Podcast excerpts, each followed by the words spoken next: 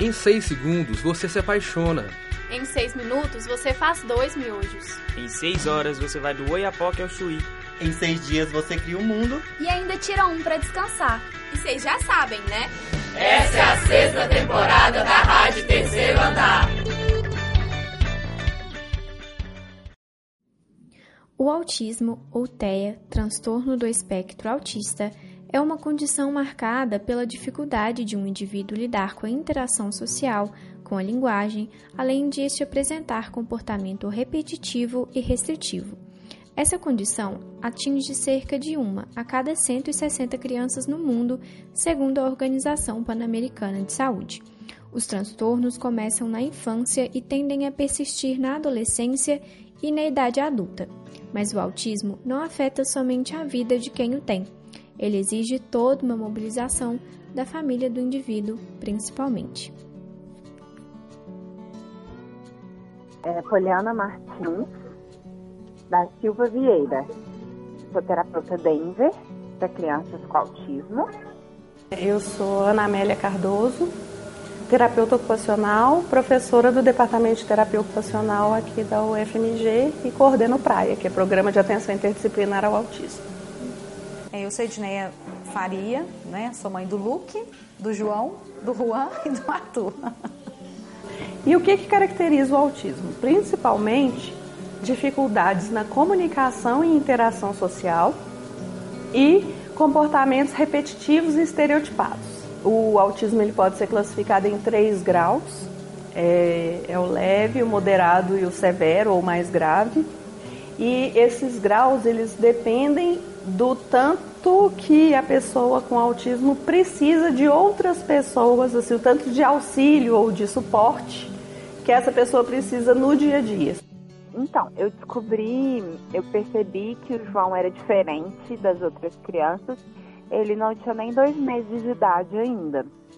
Então eu percebi que ele era um bebê muito irritado, que não gostava que conversassem com ele, que não gostava que tocassem nele, que se incomodava com os ruídos do ambiente e não olhava na direção das pessoas, não olhava no rosto das pessoas e não prestava atenção quando a gente tentava interagir com ele. Aí eu percebi a primeira grande diferença assim, no desenvolvimento dele. Ele não tinha nem dois meses ainda, ele tinha um mês e 15 dias. E desde então, é, eu procurei neurologistas, neuropediatras, psiquiatras da infância, é, terapeutas comportamentais, terapeutas ocupacionais, para tentar é, entender o que estava acontecendo com ele e já, fomos, já entramos num processo de estimulação de diversas habilidades que ele não tinha desde então. É, e aí passa, passaram vários meses de observação e terapias, né? Desde um mês e 15 dias ele está em processo terapêutico. Ele, com um ano, teve o diagnóstico fechado pelo psiquiatra infantil. É, eu tenho quatro filhos, né? O Luke hoje tem cinco anos, ele é o caçula dos quatro, né? Tem o Arthur com 17, o Juan com 13, o João com 10 e o Luke com 5. O Luke, aos quatro anos, entrou para a escola, né? E mais ou menos em março de 2018, em março do ano passado, a escola nos mandou um, um bilhete convidando a gente para uma conversa e nos entregou um parecer muito sutil, dizendo que, na opinião deles, caberia uma avaliação específica. E, e aí eu perguntei diretamente para né, a diretora, falei, mas qual é a suspeita? Ela ficou rodeando muito, eu falei, vocês estão suspeitando de TEA? Ela falou assim, é, eu tenho um aluno aqui à tarde que é Asperger e ele tem semelhanças muito, é, é, tem, não é sintomas, tem comportamentos, atitudes muito parecidas. É, a gente ficou um pouco chocado, né? E a partir de então a gente começou a prestar atenção em algumas, algumas situações, algumas atitudes, inclusive anteriores. E ele hoje faz um acompanhamento com neuro, ele faz TO, ele faz fonoterapia e aqui em casa, né, a gente metralha com, com todas essas, com tudo que ele precisa, né? com o passar do tempo. Mas vai dependendo da necessidade que apresenta no momento. Por isso que é importante a gente estudar, para a gente saber, né, Porque quem, quem lida com, com a criança na maioria do tempo é a gente que é família. Quando a gente vai fazer o para casa, quando a gente vai nas circunstâncias do dia a dia, quando você está numa festa, no shopping, né, em casa com os irmãos ou com outros né, parentes, não importa, porque ele atende muito bem. Ele é muito curioso, é muito inteligente, é muito esperto, mas ele tem lá as dificuldades, como qualquer ser humano tem, né? Então, assim, num primeiro momento, na verdade mudou tudo, né? É... Mudou tudo, porque a partir do momento que a gente descobre que que tem um filho com transtorno grave do neurodesenvolvimento, né? Eu acho que autismo é o transtorno mais grave do neurodesenvolvimento que a gente conhece hoje, ainda que seja autismo leve. Então a gente tem que entender primeiro o que, que isso significa, entender o, o que, que a gente está vendo ali, né, os comportamentos que a gente está vendo e como ajudar aquela criança em vários aspectos da vida dela.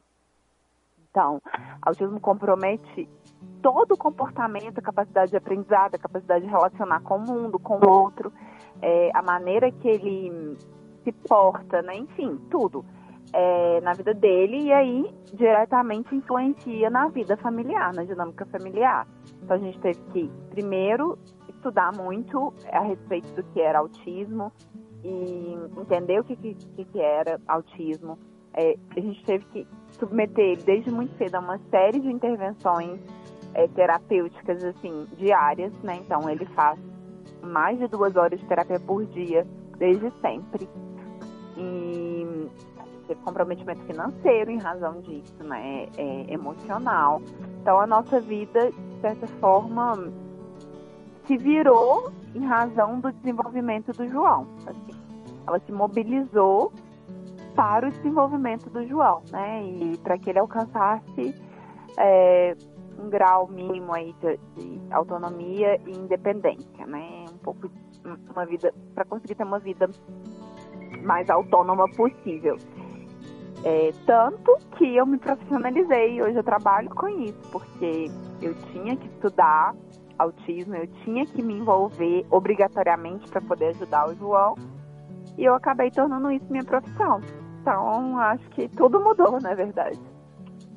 Ele está descolado, né? Ele está hum, egresso do sistema, assim, porque é, ele estava numa escola, mas o processo de inclusão efetiva dele na escola a gente não estava conseguindo é, garantir, sabe? Ele estava realmente numa escola em que ele não era incluído, que era no EMEI, mas ele não era incluído.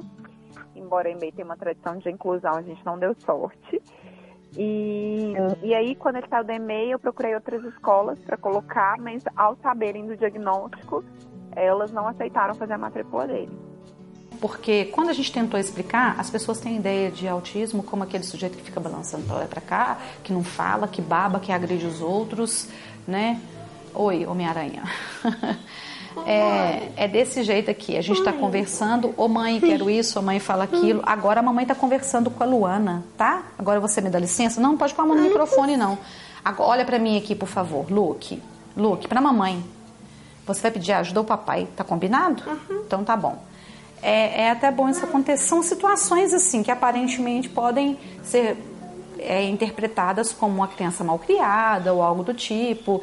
E para quem né, sabe um pouquinho, sabe que não é por aí. Então a gente precisa trabalhar nesses comportamentos inadequados e tal.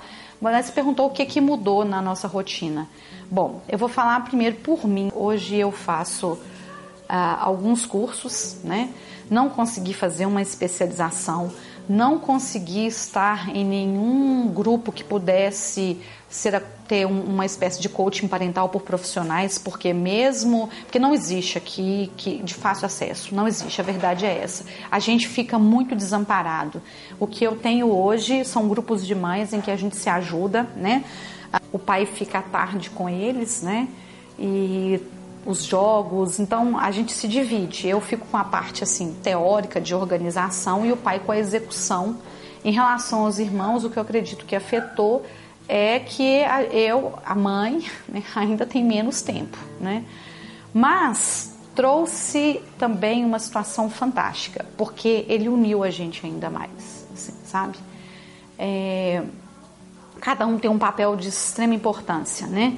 O irmão mais novo é o companheiro de, de sessões de TO uma vez por mês, dos circuitos, né? Eles fazem juntos, né? Com essa situação de descobriu que o irmão de 10 anos está com um atraso motor assim considerável, né?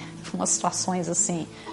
É, pode brincar, não, pode brincar. O irmão de 13 anos, como ele mesmo diz, é o amigo dele que é o pra, nos jogos de Minecraft, os jogos de computador, né? Que ajuda bastante. E o mais velho é o guru, né? É o que ensina as bobagens para ele, assim, que, que o acalma dentre nós, acredito que é o que mais o acalma, né? O Arthur é, é o ídolo dele, sem sombra de dúvida, né? E é a pessoa que mais, o Arthur também é o que mais é o mais maduro, é o que mais entende, tem uma sensibilidade sensacional, trata com bastante naturalidade, né? É, essas situações. Então, assim, no dia a dia, o que mudou mais foram as, as idas a médicos e a terapias. É, hoje, o maior desafio assim que, que a gente vive, que eu percebo pelas coisas que a gente estuda, que a gente procura, é material, orientação e profissional que dê conta do autista de alto funcionamento, né? As pessoas às vezes assim acham que é excesso da gente, que é bobagem. Então, é, eu acho que a gente que é mãe, gente, que é pai, que é família, a gente precisa ser mais respeitado, mais ouvido, mais cuidado, porque quando a gente está em condições, eles deslancham de uma forma, de uma maneira assim fantástica. Sim. Independente das dificuldades que as crianças e adolescentes e adultos com autismo, eu tenho a tendência de falar criança porque é o público que eu atendo mais, né? Mas a gente também às vezes acaba esquecendo que eles vão crescer. Então, essa é a maior dificuldade que, que a gente tem a tendência de focar nas dificuldades. A gente pensa ali, ah, o diagnóstico é o quê? Dificuldade de comunicação, de interação social, comportamento repetitivo. Mas eu acho que para a gente conseguir ajudar realmente essas crianças e essas famílias, a gente tem que focar nos pontos fortes. Então, assim, tem um interesse restrito? Tem. Como que eu posso usar isso a favor da criança? Ele adora super-herói. Ótimo! Ele precisa aprender a ler e escrever. Então vamos usar os super-heróis nas historinhas que eu preciso trabalhar com ele na alfabetização? Valorizar os pontos fortes das crianças, ou dos adolescentes, ou dos adultos.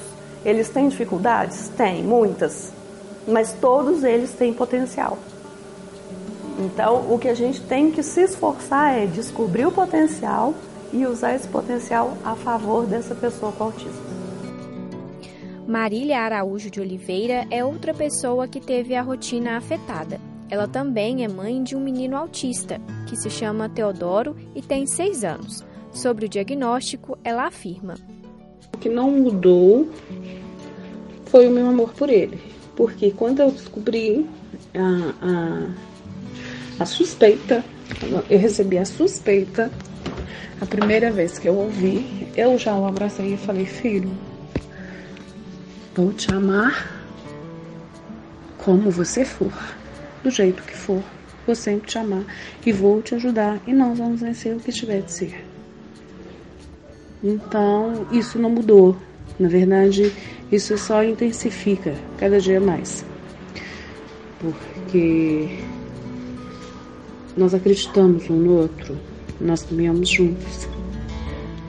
E como ele tem o entendimento, a parte cognitiva do meu filho é além, um pouco além das crianças da mesma idade, ele é uma criança que sabe me dar um retorno, ele é verbal, então ele sabe me dar um retorno. Então a gente é cúmplice, a gente é parceiro, a gente está junto o tempo inteiro. E a gente consegue desenvolver assim, né? Nós criamos uma parceria, embora hoje ele tenha seis anos e meio. Esse programa foi produzido por Luana Lima e Maíra Ramos para a Rádio Terceiro Andar.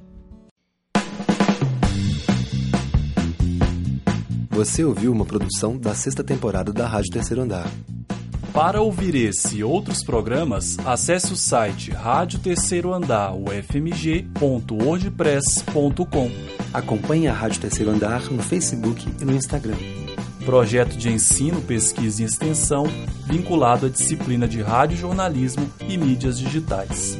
Departamento de Comunicação Social da UFMG. Trabalhos técnicos de Warlen Valadares e Frederico Pessoa. Coordenação geral, professora Sônia Pessoa.